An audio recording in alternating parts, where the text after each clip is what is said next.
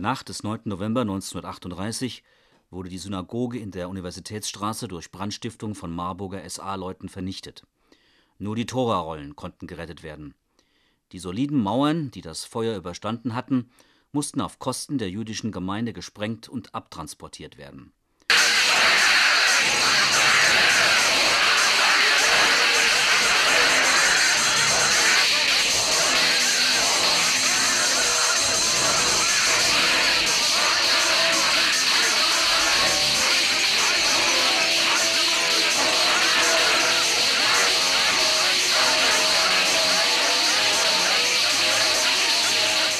Mardorf, Altkreis Marburg, Gemeinde Amöneburg. In der Pogromnacht ist die Synagoge innen zerstört worden, doch das Gebäude, wahrscheinlich mit Rücksicht auf die Nachbaranwesen, blieb verschont. Danach, in christlichem Besitz, ist die ehemalige Synagoge wieder zur Scheune umgebaut worden.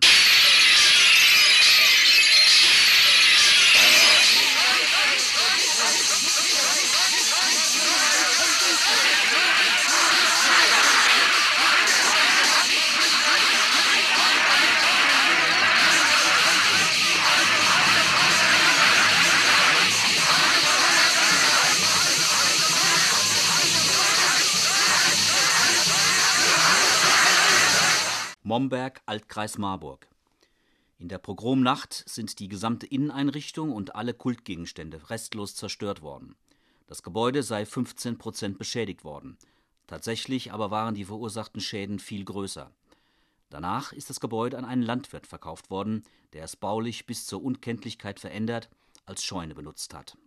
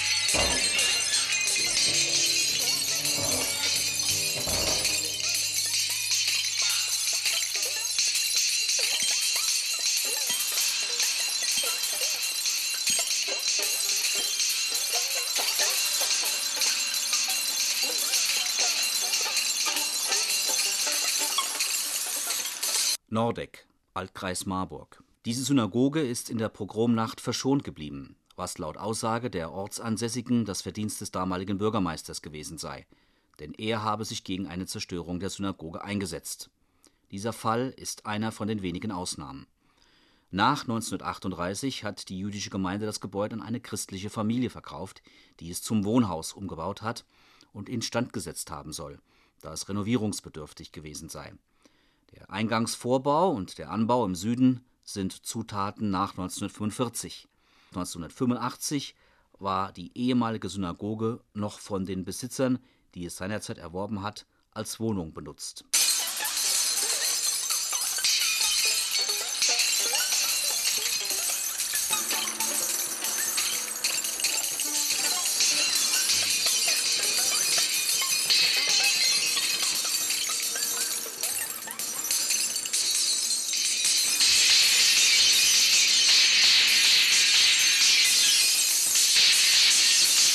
Obbornhofen, Altkreis Gießen.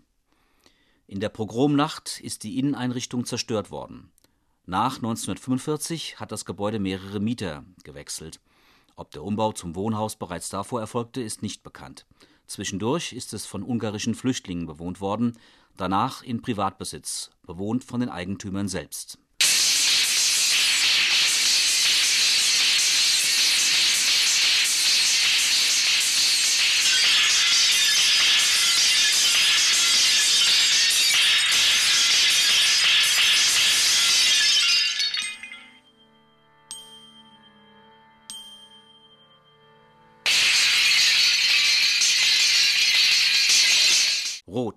Altkreis Marburg, Gemeinde Weimar.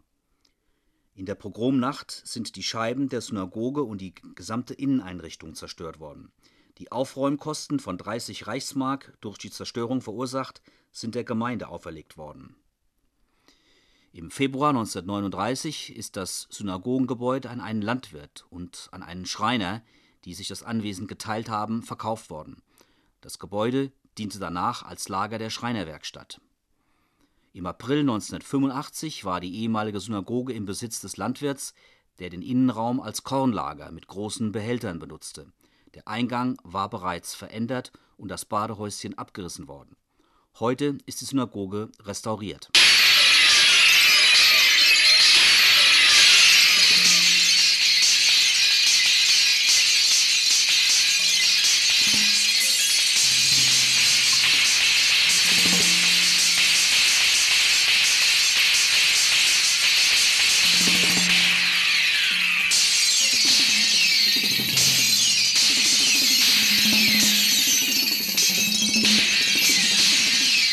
Wetter, Altkreis Marburg. In der Pogromnacht ist die Synagoge innen zerstört und ausgeräumt, die Fensterscheiben zerbrochen worden. Nach 1945, bereits in Privatbesitz, diente das Gebäude als Scheune und Stall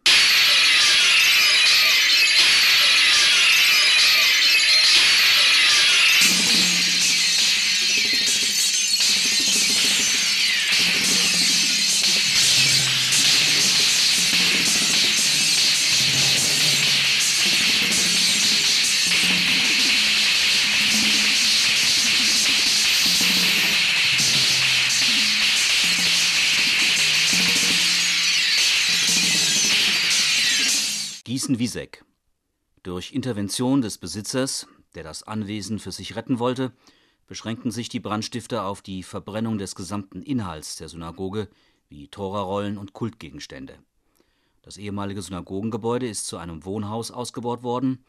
Im Dezember 84 war das Gebäude als Wohnhaus im Privatbesitz des Nachkommens des Erstkäufers die sich weigerten, übrig gebliebene Kult- und Einrichtungsgegenstände aus der Synagoge der jüdischen Gemeinde Gießen abzugeben und auf der Ablehnung des Anbringens einer Gedenktafel auf der ehemaligen Synagoge bestanden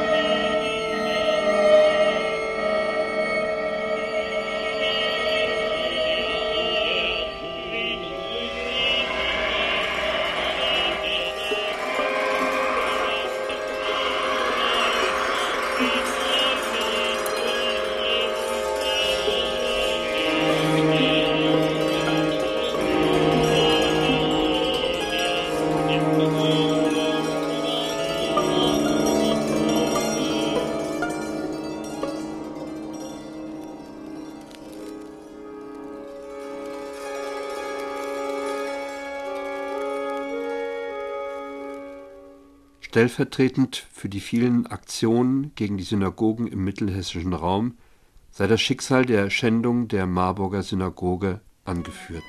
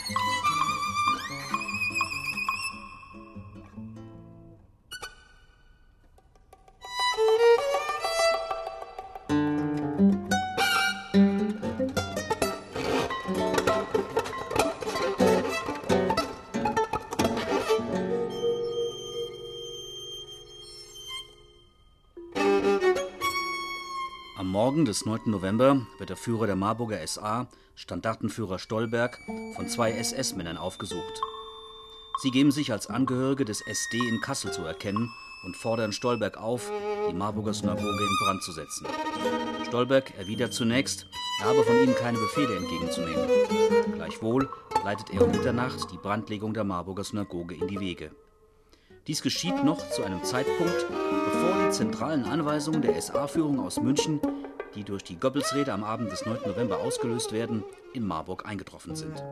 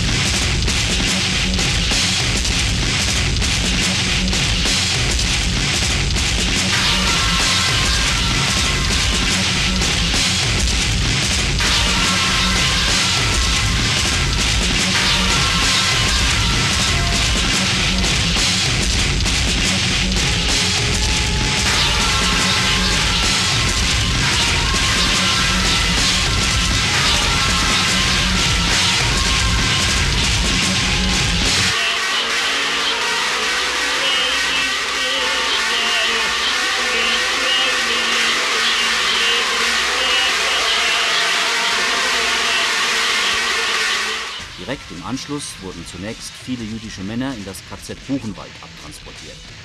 Die noch verbliebenen Juden wurden in einigen Ghettohäusern untergebracht. Weniger als 200 Personen gelangen bis Kriegsbeginn die Flucht ins rettende Ausland. Alle übrigen wurden in drei weiteren Deportationen bis 1942 in KZs und Lager verschleppt, wo nur Einzelne von ihnen überlebten. Das war das Ende der jüdischen Gemeinde Marburgs und der beinahe 700 Jahre währenden wechselvollen Geschichte der jüdischen Bürger in der Stadt Marburg.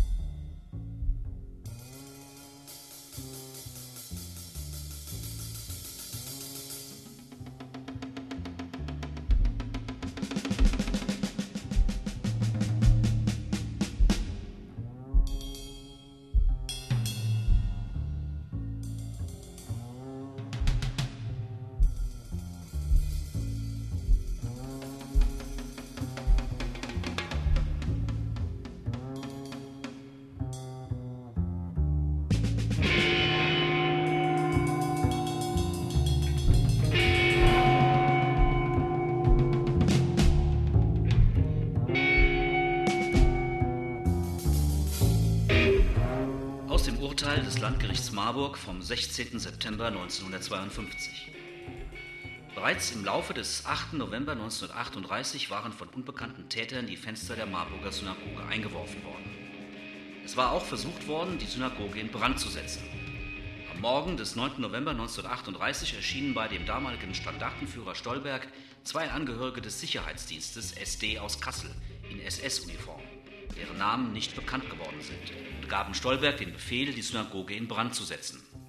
Als Stolberg darauf hinwies, dass er von ihnen keinen Befehl entgegenzunehmen brauche, ließen sie erkennen, dass die Synagoge in jedem Falle, also auch ohne seine Mitwirkung, zerstört werden würde.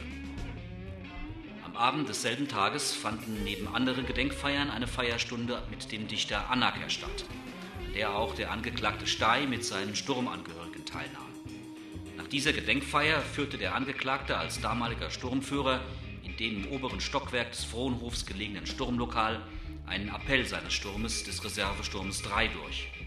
Im Anschluss an diesen Appell blieb eine Anzahl der Sturmangehörigen in der Gaststube des Frohnhofs kameradschaftlich zusammen. Zu diesen SA-Leuten gesellten sich im Laufe der Nacht noch Angehörige anderer SA-Stürme, unter ihnen verschiedene Angehörige des SA-Nachrichtensturms, so auch der Zeuge PE und S. Verlauf des Abends wurde angeordnet, dass alles da zu bleiben habe. Auch der Genuss von Alkohol wurde verboten.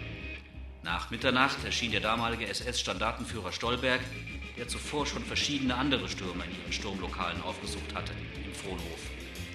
Er sagte dem Angeklagten Stey, heute Abend geht die Synagoge hoch, suchen Sie mal Männer aus. Der Angeklagte wandte sich daraufhin an die anwesenden SA-Leute und forderte diejenigen, die sich an der Brandstiftung beteiligen wollten, auf, sich in das Nebenzimmer der Gaststätte zu begeben. Auf diese Aufforderung hin gingen 15 bis 20 SA-Leute nicht nur Angehörige des Sturms Stey, sondern auch Angehörige anderer SA-Stürme mit Stey zusammen in den Nebenraum, wo sie über die Inbrandsetzung der Synagoge berieten. Dabei forderte Stey den Zeugen G auf, mit ihm zusammen zu erkunden, wie man am besten an die Synagoge, die nur etwa 50 Meter vom Frohnhof entfernt schräg gegenüber an der Universitätsstraße neben dem Landgrafenhaus stand, herankommen könnte. Beide führten dann auch gemeinsam den Erkundungsgang durch, gingen über das Lahntor und die Untergasse zum Plan und kehrten dann zum Frohnhof zurück. Inzwischen hatten Einzelne der Anwesenden den Befehl erhalten, nach Hause zu gehen und sich Räuberzivil anzuziehen. Auch der Zeuge G zog sich um wurde bei seiner Ankunft im Frohnhof aufgefordert, zusammen mit anderen SA-Leuten von der Westseite her in die Synagoge einzudringen. Da die Vorbereitungen einem nicht bekannt gewordenen SA-Führer zu langsam vor sich gingen, rief dieser dem G und seinen Begleitern zu, so mal los, mal los. Als diese Gruppe von etwa sechs Mann den Frohnhof durch den zur Straße am Grün führenden Nebenausgang verließ, stieß der Zeuge P, der wie andere SA-Leute telefonisch herbeigerufen war, zu ihm. Die Gruppe nahm eine im Hofe des Frohnhofs liegende Leiter mit, mit deren Hilfe die Gruppe den eisernen Zaun zum Synagogengrundstück, der eine Höhe von über zwei Metern hatte, von der Straße her überstieg. Darauf zogen sie die Leiter nach und legten sie an ein Fenster auf der Westseite der Synagoge an. G stieg hinauf, zerschlug die Scheibe und drang durch die so entstandene Öffnung in die Synagoge ein. P und die übrigen SA-Leute folgten. Sich G und P im Innern des Synagogengebäudes befanden, hörte G den Ruf: Raus, raus, es brennt, es brennt. Daraufhin versuchte jeder so schnell wie möglich die Synagoge zu verlassen. G trat eine Türfüllung ein, durch die er in den Haupteingang gelangte, sodass er und P ins Freie gelangen konnten. Im Laufe der Nacht brannte die Synagoge vollständig aus. Die Grundmauern wurden am nächsten Abend gesprengt. Einige Zeit nach dem Brand behauptete der Angeklagte gesprächsweise seinen Kameraden gegenüber, er besitze noch die Streichholzschachtel, mit deren Streichhölzern er die Synagoge in Brand gesteckt habe.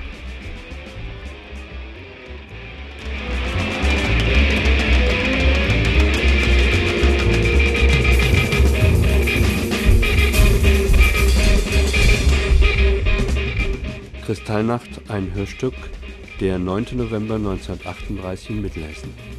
Nach einer Idee von Uwe Frenzel und Clemens Rieser. Texte aus Thea Altaras Buch Synagogen in Hessen, was geschah nach 1945 und Wolf Arno Kropperts Buch Kristallnacht in Hessen. Musik aus dem Projekt Kristallnacht von John Zorn. Sprecher Uwe Frenzel und Clemens Rieser. Redaktion, Produktion und Realisierung Clemens Rieser. Für Radio Unerhört Marburg, November 2003